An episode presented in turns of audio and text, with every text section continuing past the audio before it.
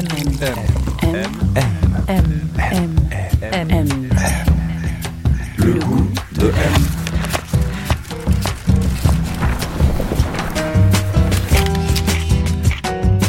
M, le magazine du monde présente Le goût de M, un podcast produit par Géraldine Saratia qui vous entraîne à la découverte du goût d'une personnalité.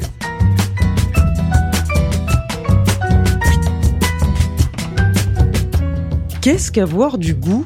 Qui a bon goût? Et puis d'abord, comment se forme le goût? Pour son 22e épisode, le goût de M s'invite chez Lola Lafont. Elle est écrivaine et compositrice, à son actif deux albums de chansons et six romans, parmi lesquels Une fièvre, impossible à négocier, le premier qu'elle publie en 2003, ou encore La petite communiste qui ne souriait jamais, sorti en 2014 et qui se repenchait sur l'histoire et la vie de la gymnaste roumaine Nadia Comaneci. Cette rentrée, elle a sorti un des livres dont on a beaucoup parlé, Chaviré, un roman fort que l'on dévore d'une traite et qui déploie sur une trentaine d'années, des années 90 à nos jours et à MeToo, une thématique ultra contemporaine, le consentement. Chaviré raconte en effet le parcours de Cléo, une jeune fille qui rêve d'être danseuse et qui se fait piéger par Galatée, une pseudo-fondation qui abrite en vérité un réseau de pédophiles. La position de l'adolescente est d'autant plus douloureuse qu'elle commence à devenir rabatteuse, à fournir d'autres jeunes filles au réseau. Qu'y a-t-il de plus cruel que d'être tenu pour responsable de ce à quoi on a consenti? interroge le roman. Et comment, dans ces conditions, pardonner et se pardonner? Alors pour parler de tout cela, et plus généralement du goût, Lola Lafont, on a rendez-vous chez elle, dans le 18e arrondissement, à Paris, un grand immeuble, années 70, étonnamment calme, à deux pas de l'agitation du boulevard. On s'engouffre dans l'ascenseur, on monte lentement jusqu'au sixième, on sonne.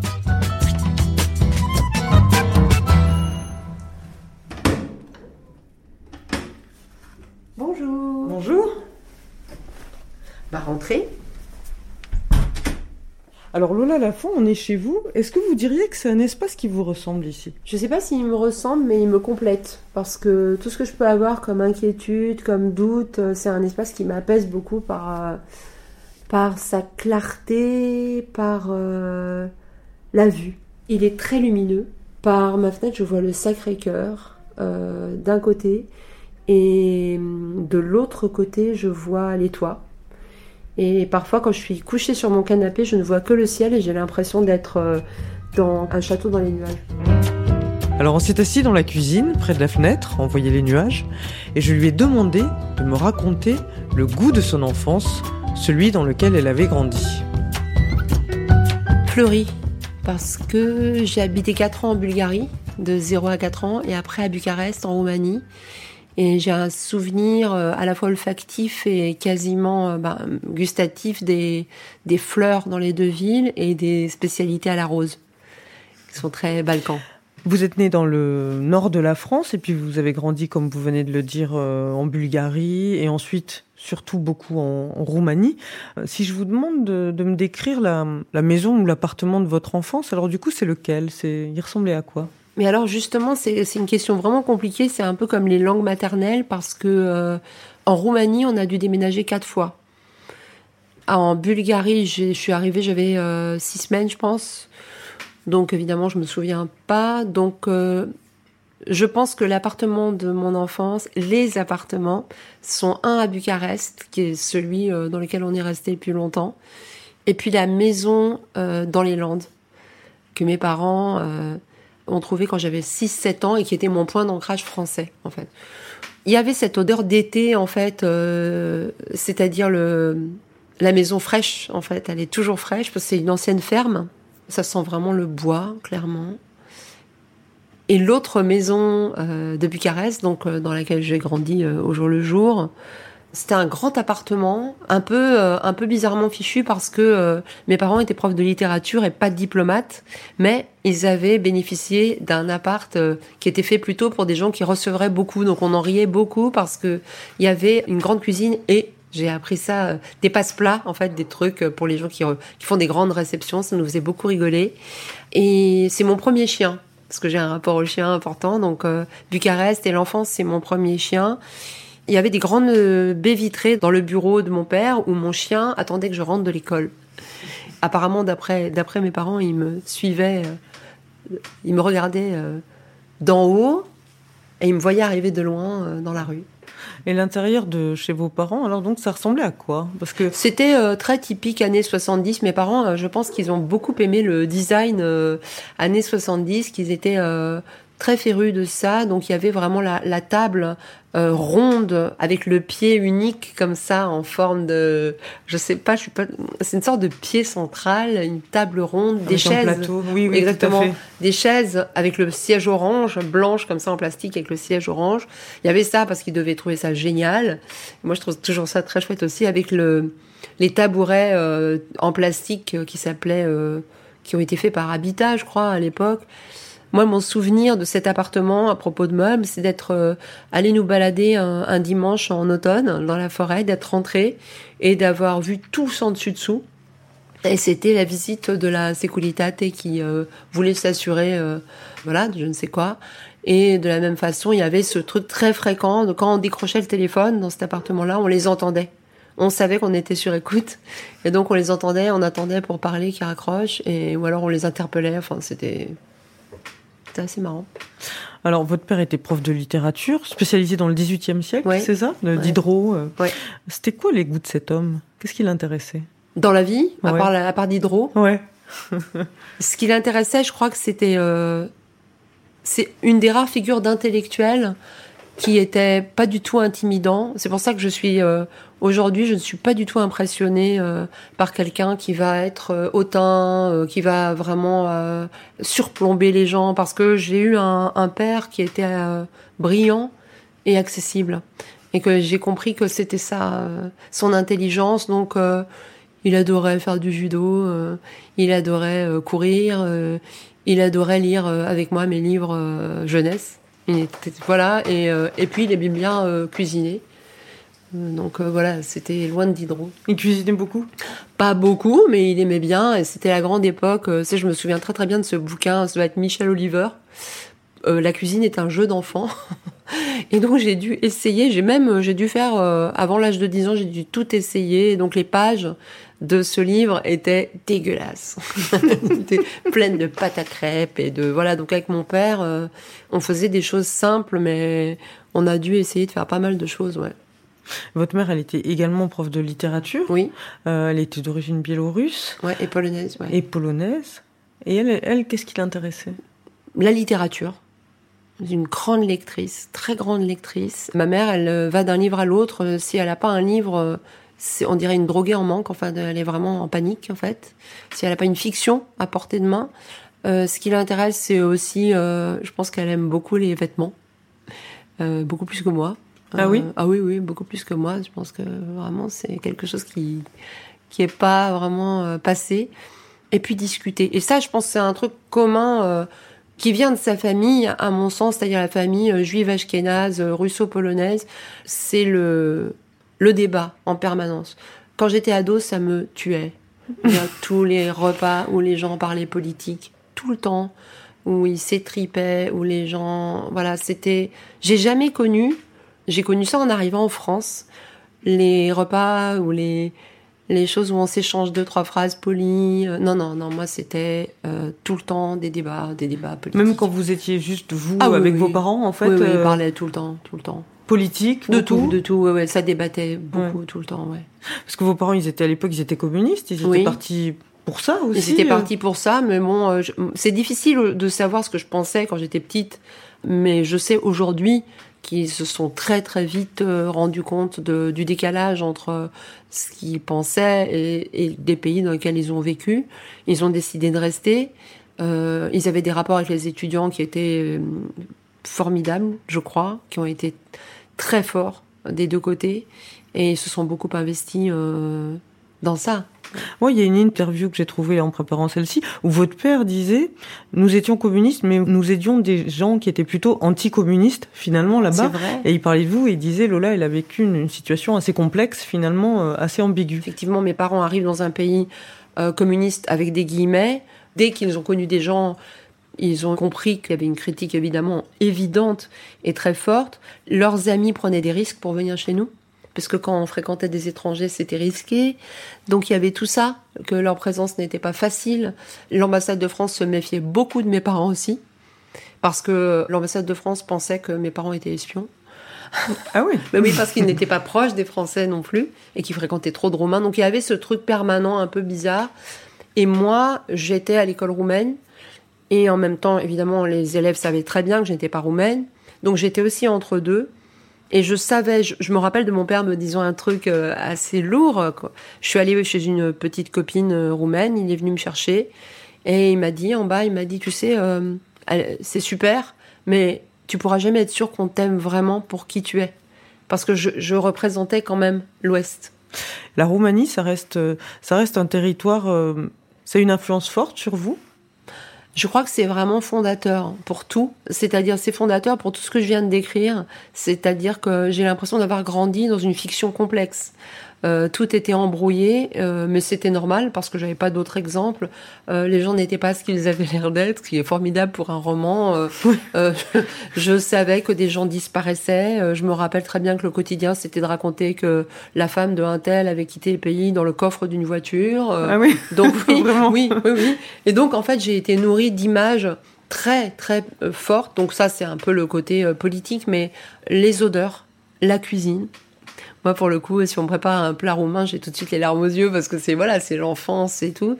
Euh, la langue, euh, quand j'arrive à Bucarest, j'ai l'impression d'être soulagée, de retrouver euh, quelque chose d'important. Oui, je pense que ça a été déterminant. Ça a été déterminant aussi parce que j'ai vu euh, le fait de grandir loin euh, de la France. Quand je suis arrivée ici, j'avais une distance que j'ai gardée et qui est intéressante, je trouve, de, politiquement aussi, de voir les choses avec un œil. Euh, bon, c'est pas les lettres persanes, mais de Montesquieu, mais je, je, il y a vraiment quelque chose où je vois toujours les choses à distance. M, le magazine du Monde présente le goût de M. C'est une guitare que mon père m'a offert quand j'avais 14 ans. C'est la première guitare C'est la première guitare, une Eagle assez banale. Mais euh, elle a acquis un son, je sais pas, j'adore le son qu'elle a. C'est sur, sur cette guitare que vous composez vos chansons alors Ouais, ouais. Et du coup, pendant euh, les enregistrements du premier et du deuxième album, on avait fait louer des guitares euh, et on a finalement à chaque fois choisi de revenir à cette guitare-là. Elle a un son un peu brut. Et je sais pas, j'arrive à en jouer et j'arrive pas toujours à jouer des autres guitares.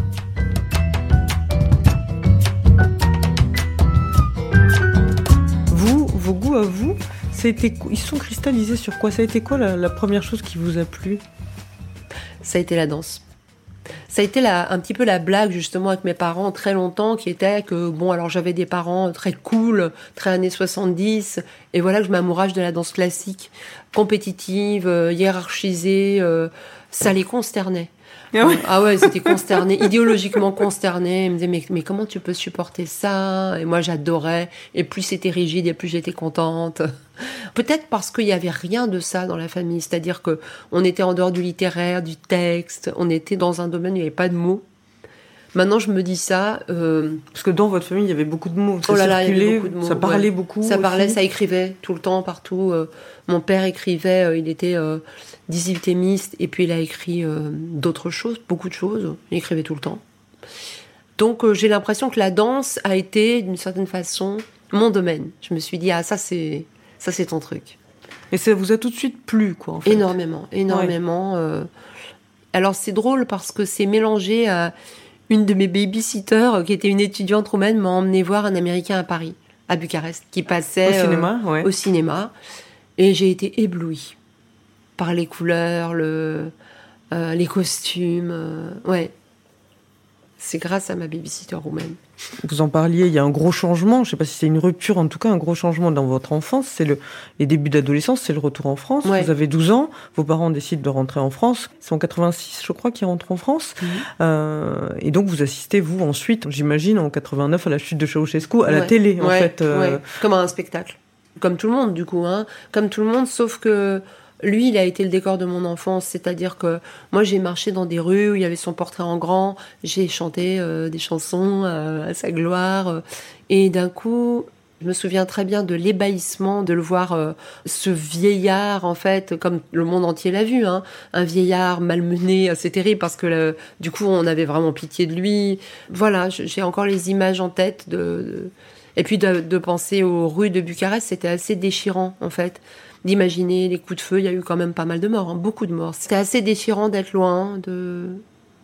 de voilà, de voir, euh, d'imaginer. Hmm.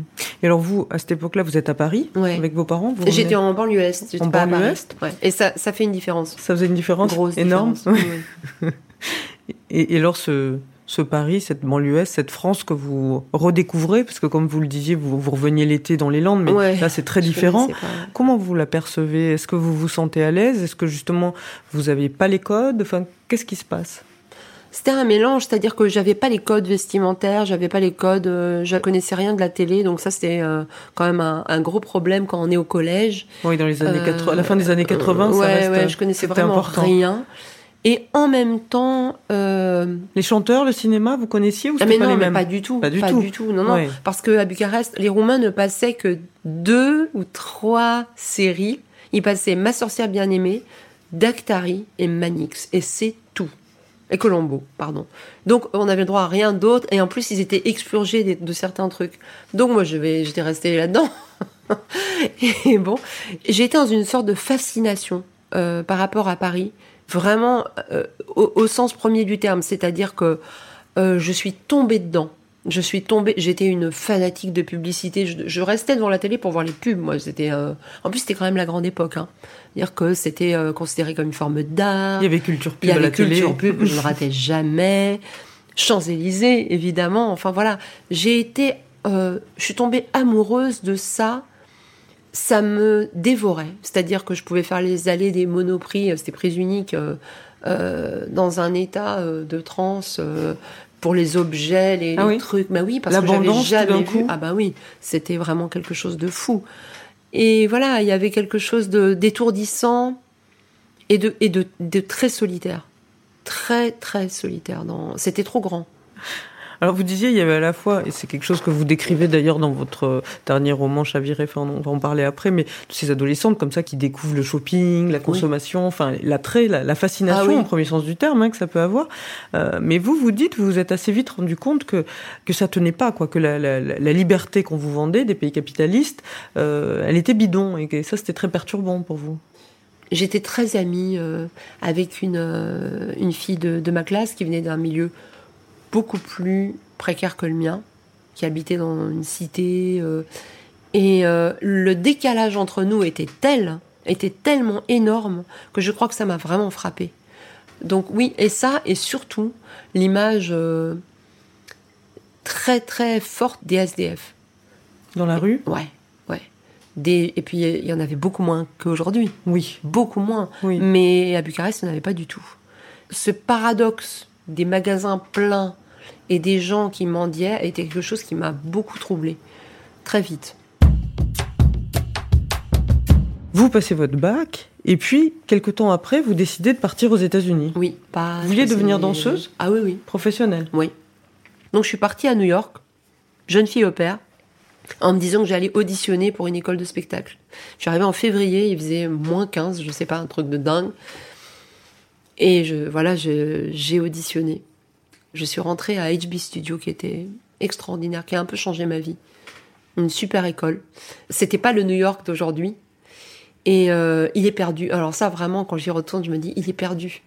Il y avait un côté euh, bordélique, il y avait un chaos, il y avait... euh, C'était quoi? C'était c'était- c'était les années 90, début des années 90 C'était quoi? Ouais, ouais, exactement. Et il y avait encore quelque chose d'un d'un mélange. C'était pas gentrifié. Enfin, ça l'était sans doute pour les gens qui avaient vécu les années 60.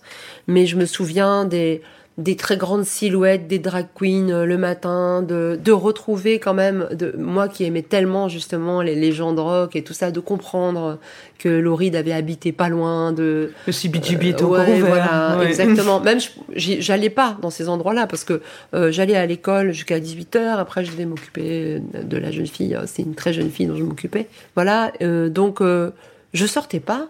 Mais tout était là, quoi. C'était. euh, Ouais, j'ai adoré New York. Donc vous allez rentrer de New York assez vite et puis euh, il va y avoir euh, une période où vous allez vous engager pas mal politiquement. En 95, il y a les, Oui. il y a le- il y a toute le, le- la France qui manifeste contre le Juppé. Oui, euh, on oui. se rappelle de ça, le- les, les grèves des transports, euh, euh, le SMIC jeune, euh, tout ça. Euh, et vous, vous allez connaître une période où vous allez euh, vivre dans des squats, euh, rejoindre les black box, enfin être dans une certaine radicalité. Oui. Oui, j'ai vraiment euh, découvert euh, la politique en 95. Enfin, j'ai l'impression que justement, loin de mes parents, euh, ma révélation euh, politique, c'est le mouvement de 95. Et c'est quelque chose dont on parle très peu aujourd'hui, mais c'est le sous-commandant Marcos aussi. Où d'un coup, euh, des gens avec qui j'habitais me disent viens, il y a un rassemblement parce que au Chiapas, il se passe, euh, il y a une insurrection et tout ça. Et j'ai commencé à lire ces textes et j'ai trouvé effectivement ce que je ne trouvais pas du tout dans aucun parti, dans aucun mouvement, dans dans rien, les les textes de ce gars et des autres autour de lui et des femmes qui étaient euh, dans le ZLN m'ont vraiment frappé par leur côté euh, littéraire, poétique, ouvert. Même en 95, ça parlait déjà. Lui parlait déjà. Il parlait déjà d'homophobie. Il parlait déjà euh, de féminisme. C'était loin de l'image qu'on a. On l'a réduit à une image après. C'était un, moment de ma vie euh, très très dur puisque j'ai été euh, j'ai été dans une histoire qui a terminé par un viol. Et j'ai l'impression que l'engagement politique, c'était, ça m'a sauvé dans le sens euh, des, des humains que j'ai croisés. C'est-à-dire que ça a été une aventure humaine. Honnêtement, je me suis pas dit je vais sauver le monde, je crois en quelque chose. C'était pas du tout ça en fait.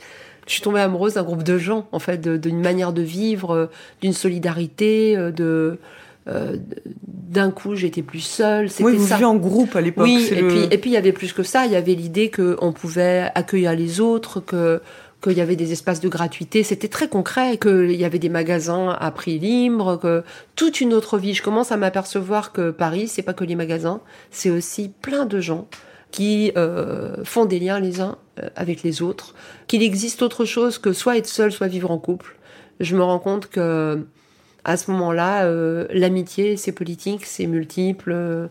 Donc ça a été une vraie révolution dans ma tête. Vous, vous faites partie d'un groupe à l'époque ou... euh Je faisais partie d'un, je faisais partie d'un petit groupe. On de toute façon, on n'était que des petits groupes, hein, et c'était ça qui était assez génial, qui euh, faisait une revue qu'on distribuait. Donc des euh, fanzines, enfin des- ouais, ouais, un ouais, fanzine ouais. vraiment.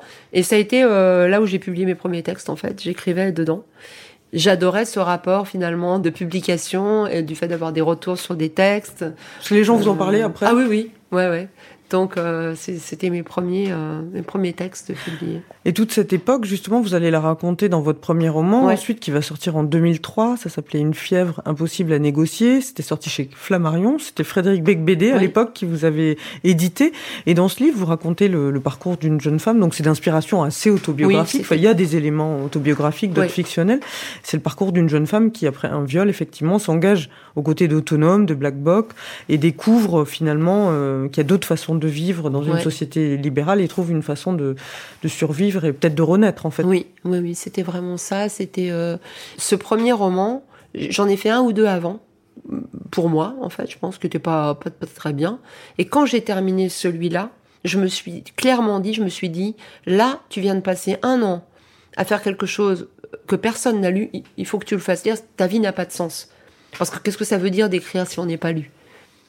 Et alors ce lien que vous faites dans ce roman justement entre euh, donc cette jeune femme qui rejoint le combat de, de, de gens qui se battent contre le néolibéralisme et contre l'objectisation des êtres humains finalement Ouais. et euh, le viol, l'abus sexuel qui est aussi être réduit à un état de choses. Mm. Ouais. Euh, il était évident pour vous à l'époque? Il n'était pas évident, c'est-à-dire que je crois que je l'ai écrit comme toujours sans comprendre ce que j'écrivais. Il était évident que l'histoire du viol, surtout au sein d'une histoire, au, au sein d'une relation, on n'en parlait pas euh, à la fin des années 90, ça n'existait pas.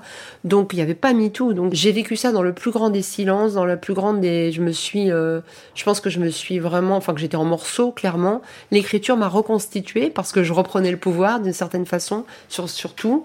Et le lien entre euh, l'amitié, euh, effectivement l'attention que je trouvais dans les milieux euh, politiques, je le conceptualisais pas. C'était du vécu, en fait. C'était juste que, voilà, que ça m'a fait du bien et que c'était fondé sur, euh, sur un échange euh, important. J'ai fini par atterrir dans un groupe de parole. C'est vraiment la chance que j'ai eue, c'est qu'on m'explique, enfin, que je comprenne que mon histoire n'était pas comme mon histoire. C'est-à-dire qu'autour de moi, il y avait d'autres filles qui racontaient une histoire et d'un coup, je revoyais la mienne. Donc, en fait, j'ai compris à ce moment-là que euh, c'était pas moi, c'était systémique, que la violence effectivement contre les femmes c'était quelque chose qui faisait partie euh, de tout un autre système de, de violence, de domination. Et je pense que d'une certaine façon, ça m'a aidé à prendre de la distance en fait. Ça m'a aidé à ne pas me dire tout le temps pourquoi moi. Parce qu'il y avait plus de pourquoi moi. J'ai vu d'autres filles. Aujourd'hui, vous, vous sortez euh, Chaviré. Alors, c'est un roman où il y a encore question de néolibéralisme et de violence et d'abus sur les femmes, euh, et de plein d'autres choses aussi, de, de, pardon, de consentement. Euh. c'est un livre euh, très beau, très complexe, qui raconte l'histoire, en tout cas qui s'ouvre sur l'histoire d'une jeune fille qui s'appelle Cléo, qui est passionnée de danse. Euh, elle regarde les danseuses chez Michel Drucker, elle danse dans la MJC à côté de chez elle, et puis elle est repérée. Alors, j'insiste sur ce mot qui est ouais. important dans la, la fabrication et la désignation du désir dans notre dans notre société. Donc elle est repérée par une femme qui s'appelle Cathy, qui se présente comme travaillant pour une fondation qui s'appelle la Fondation Galatée. Et cette fondation, chaque année, attribue une bourse importante à une jeune danseuse qui lui permettra d'accéder à notre monde, à un rêve qui lui promettra, comme vous l'écrivez, que son futur ressemblera à une ivresse. Enfin voilà. Mmh. Donc ça c'est le, le début du roman. On, on, comprend très vite, puisque le lecteur a un peu d'avance sur sur Cléo, qu'il y a un système de, de, de prédation qui va se mettre en place. En fait, que Galatée c'est c'est un masque, qu'il y a des, les faux jurés sont des, sont des, des prédateurs. Et ce qui est intéressant dans ce roman, par rapport au, sujet de notre podcast, un peu, c'est qu'un des ressorts de la prédation, de ce système, dans le livre, c'est le goût, c'est le beau. Oui, cette notion de goût, euh, elle était vraiment au centre du projet parce que Cléo, elle a tous les symptômes du entre guillemets mauvais goût. Elle aime Mylène Farmer, donc elle va rencontrer un, un copain de classe qui va se moquer d'elle parce qu'il aime les Rita Mitsuko en 87. C'était quand même voilà. Euh, elle adore Champs Élysées. Elle est fascinée par euh, par plein de choses comme ça et euh, elle aime beaucoup les choses au premier degré. Elle aussi. aime beaucoup les choses au premier ouais. degré et c'est vraiment quelque chose qui m'a toujours, euh, ça me tend même quand quelqu'un parle de bon et de mauvais goût parce que vraiment le, le bon goût c'est celui de la bourgeoisie, c'est toujours comme ça. Il faut avoir bon goût, ça s'apprend. C'est pas quelque chose d'inné, c'est pas voilà, on ne naît pas avec bon goût. Il faut avoir accès aux choses, il faut qu'on vous les explique. Ici, je voulais vraiment dans Chaviré que clairement la, la prédation soit du côté du, de la culture, du chic, de ce qu'il faut savoir. Il y a les références que vous que vous disséminez au début, comme ça, c'est euh, Cathy euh, essaye d'éduquer entre guillemets, de, oui, de former Cléo, et en fait les références qu'elle lui donne, c'est pas n'importe lesquelles. C'est ça lui dit de regarder les photos de David Hamilton, de regarder un certain film euh, où Brooke Shield, euh, je me souviens, est, est assez dénudé ouais, et, ouais. et, prépubère. Enfin, ouais, oui, oui, oui. Euh, y a, y a, on la plonge dans un genre de bain culturel où où tout deviendra normal, où, où elle peut même penser oui. qu'elle désire être euh, cette euh, élue galatée. Et comme euh, on parlait tout à l'heure d'être repéré, c'est un verbe vraiment qui est, j'y ai pensé quand j'écrivais, il est vraiment au centre de la culture adolescente. Il est au centre parce que tout dans les magazines, dans l'histoire du cinéma, c'est d'être repéré pour oui. les filles. Oui. Euh, c'est euh, repérer oui. les C'est vrai que les garçons, on le dit moins souvent. Un peu moins. Oui. Oui, on les repère pas. Et là, il y a vraiment quelque chose des proies. C'est vraiment difficile de pas y penser que les mannequins, on les repère. Et que finalement, quand on a 12-13 ans, la seule chose qu'on souhaite, c'est être repéré. C'est-à-dire qu'on revient, pour moi, au vieux mythe de, du conte de fées où on attend que le prince euh, pose un doigt sur sa pauvre vie et décide de t'extirper de, de, voilà, de, d'un destin triste. Ça continue. C'est exactement. Il euh, n'y a aucune prise en main en fait de, de son destin. C'est il faut être repéré. Et Cathy repère. Vous vous en méfiez justement beaucoup de cette notion de, de bon goût? Terriblement, terriblement. Maintenant, euh, je crois que ça a pu m'impressionner pendant très longtemps, la sensation de, de faire des faux pas euh, vestimentaires, euh, de ne pas du tout avoir le chic de la petite robe noire simple, d'aimer toujours des trucs un peu bizarres et même dans le milieu littéraire de me dire euh, bon tu n'as pas fait d'études secondaires tu n'es pas normalienne euh, toi pendant que les gens allaient à normal tu étais en train de danser d'aller dans des squats enfin je veux dire c'est c'est irrattrapable euh, donc je pense que oui, je m'en méfie. Et puis maintenant, avec l'âge, je me rends compte aussi que j'ai baigné dans une culture très littéraire. Donc, d'une certaine façon, je suis une fausse autodidacte. C'est une sorte de demi-autodidacte.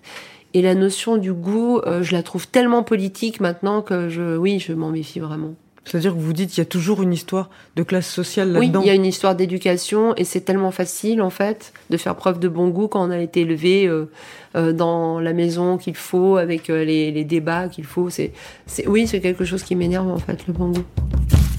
M, M. M, M. M. M, Le goût de M. Alors on va euh, là en fait euh, jusqu'à l'an dernier, mon chien est mort il y a un an et il était couché là, donc j'ai gardé euh, Près de la fenêtre, là, dans ouais, le sa couverture.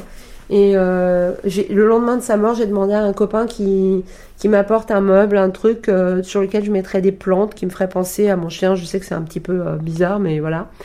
Et j'ai développé une relation totalement névrotique à une des plantes qui euh, a la particularité de, dès qu'elle manque un peu d'eau, elle a l'air morte, mais on dirait vraiment que c'est fini. Alors, Et du coup, C'est celle-là. C'est celle-ci? Et Ah elle oui me fait peur. Elle me maintient sous son pouvoir.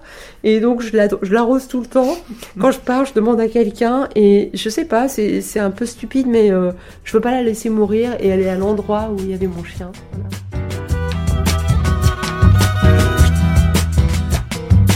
Alors Lola Lafont, on est, on est chez vous là. Ouais. Quelle relation vous avez avec les, les objets qui vous entourent J'ai, euh, je, je, je conserve des objets de très mauvais goût.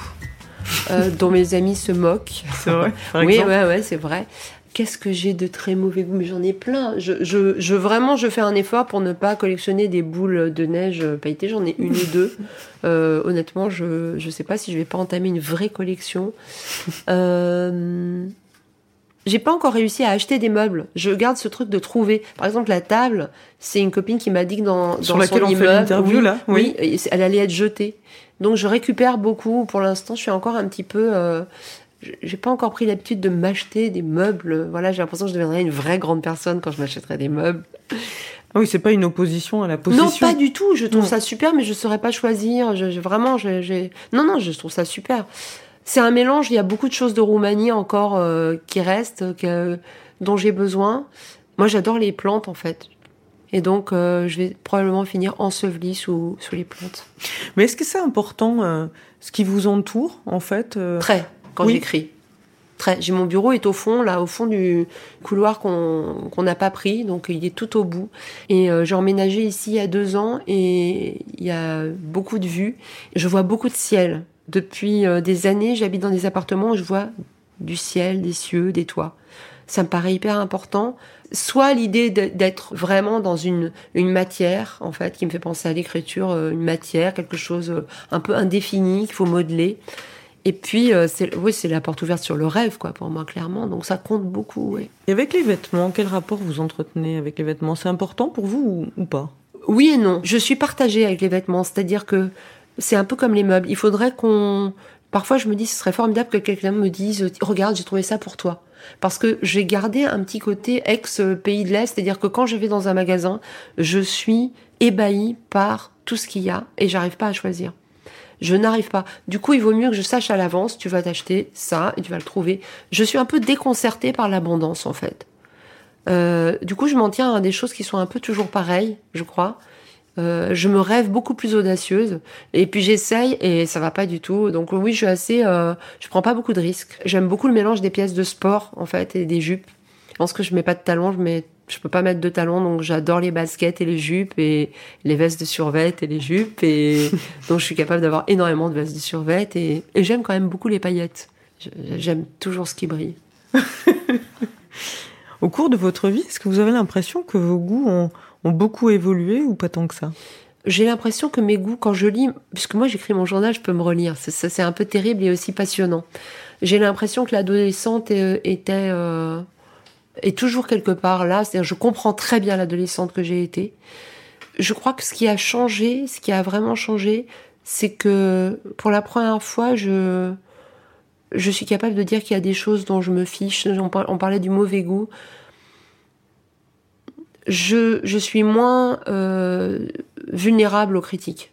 Ouais, sensible au regard des autres. Oui, euh, oui, vraiment. parce que la Et, ça, c'est euh, vraiment quelque chose aussi par rapport.